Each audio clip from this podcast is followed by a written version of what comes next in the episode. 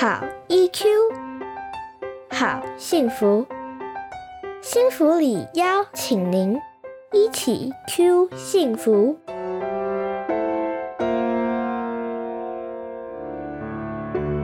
Hello，大家好，我是李小荣临床心理师。听孩子说心情，讲心事，陪伴孩子一起解决问题，是我平常的主要工作，也是我的兴趣哦。我会在这边跟大家聊聊孩子在生活中可能遇到的状况，也会从心理学的角度跟您分享陪伴孩子的好方法。最近啊，心理师有朋友转来了一篇脸书发文，问我如果孩子碰到这样的状况，到底可以怎么帮忙呢？那这篇发文的内容是这样子：有网友在文章里面提到，他有一个在第一线看诊的医师朋友，防疫期间哦。消毒啦、洗手啦、戴口罩，种种应该要做的防疫动作都是做到好、做到满。平常这位医师朋友在他小朋友学校的家长群组里面会提供免费的健康咨询，那他还会自掏腰包帮忙买口罩啦、消毒水啦，让大家使用。哎，听起来这位医师朋友是一个很热心的人，而且跟家长们都互动得很好哦。结果呢？学校里有家长因为太害怕病毒感染，建议校方让这位医师朋友的小孩单独吃饭午睡。小朋友回家还很天真的告诉家长说：“哦，他在学校被讲成全校最脏的孩子。”哇，这让这位医生朋友听到了好心疼，好心疼。他自己本人也觉得非常的受伤。类似的医护人员小孩被贴标签，或者是被排挤、被拒绝的事情，也曾经出现在心理师的身边。每次听到这些消息啊，心里都觉得很难过，也很为医护同仁跟孩子们感到不舍。虽然说人们面对未知和自己无法掌控的事情，会慌张、会焦虑，甚至会害怕，这是人之常情。因为毕竟没有人想要生病嘛，哈，也不喜欢自己的生活受到干扰。但是紧张归紧张哦，还真是不要自己吓自己呢。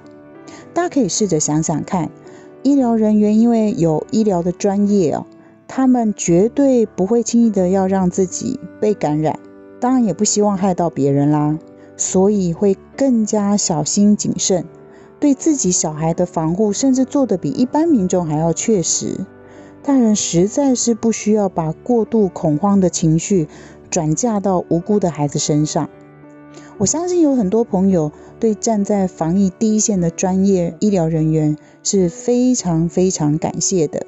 我们没有办法分担医务人员在专业工作上面的辛苦，但我们可以做什么呢？我们至少要做到尊重、珍惜医护人员，不要给医护添乱。那当然啦，善待他们的孩子也是一种支持医护的好方法。在孩子的群体里面啊，孩子往往都是看着大人的反应，大人怎么说怎么做，孩子就会怎么学。面对严峻的疫情，无论是家长啊，或者是老师，我们大人自己要先稳住自己的情绪，传递正确的防疫资讯跟正向的应对态度。以现阶段来讲，最实际有效的防疫行为，就是做好自己的健康照顾，提升自己的免疫力，而不是排挤别人，制造对立。那万一孩子在校园里面疑似被贴标签，遭到歧视或者是排挤的时候，我们可以怎么协助呢？心理师这边有几个小小的建议，提供给大家做参考。第一，要让这个孩子知道，他被当成目标，并不是他的错。所以不需要自责，尤其是年纪比较小的小朋友，他们可能对于事情的来龙去脉还不是很清楚。如果周边的负能量太过强大，他们的压力非常的显著的时候，有一些孩子真的会觉得，哎，是不是我做错了什么事情，所以大家才会这么不喜欢我？然后他们会觉得自责。所以第一件事情很重要的就是要让孩子知道，他没有做错任何事情哦，不是他的错。那之所以会发生这样的事情，只是因为别人不知道应该要怎么做才会更好。那第二，我相信这个孩子承受了很大的压力哈，所以我们要给孩子最大的情绪支持，让他知道其实他并不孤单，他不需要一个人去承担所有的压力。好，有很多人会关心他，会在乎他，会在旁边陪伴他。那第三，呃，我相信遇到的这样的事情，孩子心里面可能会觉得很困惑，甚至会觉得很不公平、很委屈。所以呢，我们要同理，并且去接纳孩子可能产生的各种负面的情绪。也鼓励孩子，他能够说出自己的感受跟想法，他不用担心会受到批评或者是责备。第四，我们要帮孩子加油打气，跟他一起讨论出到底有哪一些事情是我们可以做的，我们可以保护自己。必要的时候，可能需要由大人出面去采取实际的行动，有效阻止不友善的对待。比方说，当有人说你很脏的时候，你可以怎么回应？好，也许我们可以教小朋友，诶，我有洗手，我很干净，或者是其实我是最干净的人哦。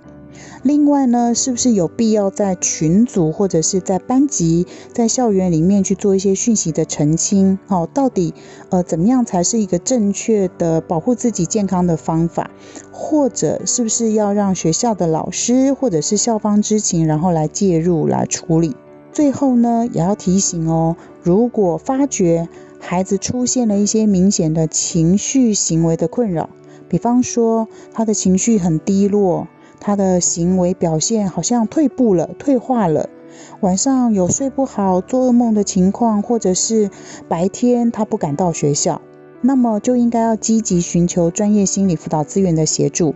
最后呢，心理师要在这边再一次的向所有投入防疫工作的医护人员致上最大的敬意。下次啊，如果听众朋友有机会遇到医护人员的时候，建议你也可以跟他们点个头，打个招呼，说声谢谢。如果遇到医护人员的小孩，要记得告诉他，谢谢你的爸爸或是妈妈，他们可是保护我们健康的大英雄哦。